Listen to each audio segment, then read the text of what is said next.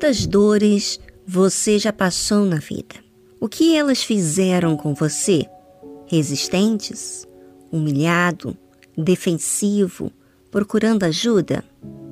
Bem, quando você olha para trás, você pode observar o que você fez, não é? Algumas vezes você foi bem resistente, outras vezes defensivo. Mas todas as dores que você teve na vida te deu uma reação. No momento, a emoção é quem fala mais alto, mas tem vezes que a consciência fica latendo dentro da gente, até que sentimos mal com as nossas reações, não é? Bem, a consciência de cada um tem o seu papel de mostrar o que é justo e injusto. Cabe a cada um aceitar ou não o que a consciência lhe traz. Assim como a emoção é instantânea, a consciência também é. Só que ela ganha mais espaço quando alimentamos ela. A consciência fala baixinho e revela verdade e justiça. A emoção fala alto, quase que gritando, e revela sua vontade e pressa ou seja, nada de algo estável e seguro. E te lembrarás de todo o caminho pelo qual o Senhor teu Deus te guiou no deserto, estes quarenta anos, para te humilhar e te provar, para saber o que estava no teu coração, se guardarias os seus mandamentos ou não. Sabe que há caminho que Deus nos leva e há caminhos que nós nos levamos. O caminho que Deus leva é para nos revelar o que está no nosso coração, se vai guardar ou não os mandamentos que Ele nos deu. O caminho que nós nos levamos é aquele caminho que escolhemos para unicamente servir a nossa vontade. Não tem objetivo de aprender de conhecer quem somos realmente, mas de desfrutar do que a vida nos oferece. Quero que você observe bem, sim, o caminho que escolheu, para que você possa entender os resultados que obteve agradando a si mesmo. E para você que conhece Jesus, tem ido à igreja, nessa caminhada com Jesus, o que aconteceu? e o que tem acontecido com você diante dos problemas que tem vivenciado. Como você tem lidado com a sua dor. É na nossa dor que revelamos coisas que desconhecemos de nós mesmos. Temos muitas boas expectativas de nós mesmos. Observamos aquilo que fazemos de bem, os talentos que temos.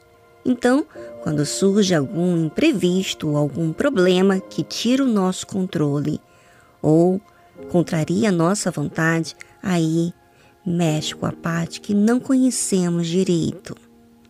Por isso que Deus levou o seu povo ao deserto, justamente para que eles conhecessem quem eles eram de verdade. Deus, na verdade, já sabia, mas eles não. E não tem como nós mudarmos enquanto desconhecemos o que habita dentro de nós. E te lembrarás de todo o caminho pelo qual o Senhor teu Deus te guiou no deserto, estes quarenta anos, para te humilhar e te provar, para saber o que estava no teu coração, se guardarias os seus mandamentos ou não. Na dor, no leito de dor lá no hospital ou diante de uma separação ou divórcio matrimonial, perdas de entes queridos, bem, aí é que vem à tona a grande necessidade de ser ouvido e respondido. E aí, o que mais você quer é resposta o mais pronto possível. A sua vontade grita, e aí é que te sentes humilhado por ter que passar por isso.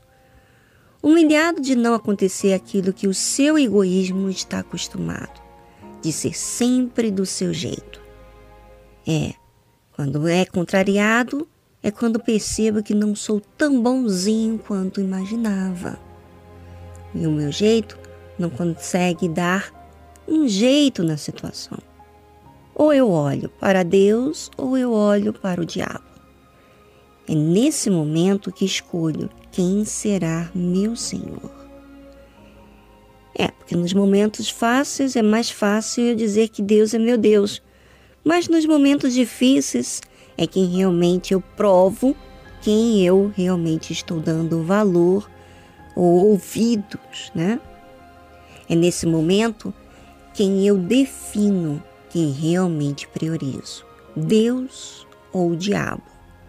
O diabo não quer dizer ele em si, mas tudo aquilo que não é Deus, minha vontade, minha resistência. E aí, Viviane, o que fazer com essa dor que estou vivendo agora? É, eu digo para você, ou você vai guardar o mandamento de Deus, que é a voz dele, ou você vai guardar o que o diabo tem dito na sua cabeça. A quem você der ouvido, esse será o seu Senhor.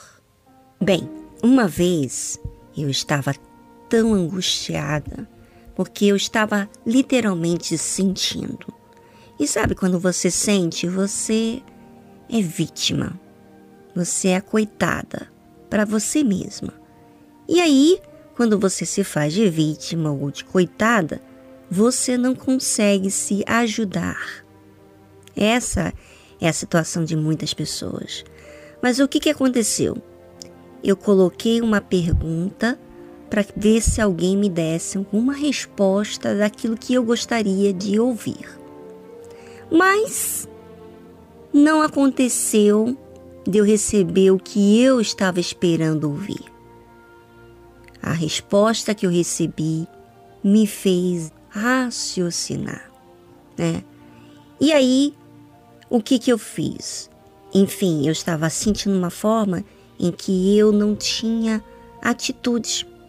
Mas quando essa pessoa, que foi meu pai, me fez raciocinar com o que ele me comentou. E aí eu fui para casa, entrei no quarto, né? E falei com Deus. Eu fiz uma oração da qual eu dirigi a minha mente para onde eu queria chegar. Primeiro, o que eu cria, né?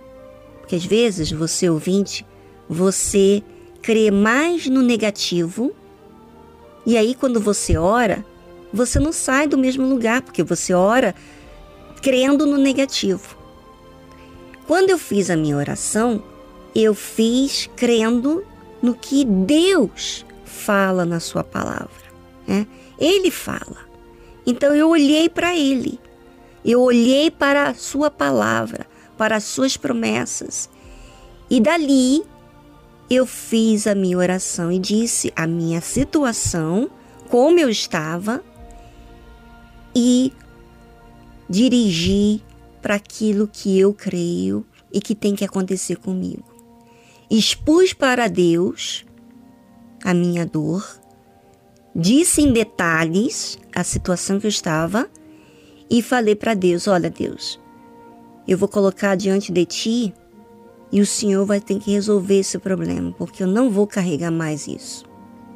Ou seja, a sua oração ela é dirigida com aquilo que você foca. Se você foca no negativo, você não resolve, você não ora a Deus, você ora a dúvida. Você pensa estar tá falando com Deus, mas você está servindo ao diabo. É ele que tem metido na sua cabeça pensamentos negativos que faz com que você continue lidando com a emoção sentindo, sentindo, sentindo. E a única maneira de você resolver o que você sente é você raciocinando com o que está escrito na palavra de Deus. Ou seja, eu tenho que definir o que eu creio. Eu creio no negativo ou eu creio no Deus do impossível? Se eu creio no Deus do impossível, então eu vou ser definida no que eu falo e eu vou expor a minha crença expor a minha dor e crer que Ele vai me atender. Isso é uma oração inteligente. É assim que tem que lidar com a sua emoção. Assim como você tem emoção, eu também tenho emoção. Mas eu raciocino com o que está escrito e eu apoio no que está escrito e não no que o diabo fala para mim, nem a minha emoção fala para mim. Compreendeu? É isso que você tem que fazer a partir de hoje.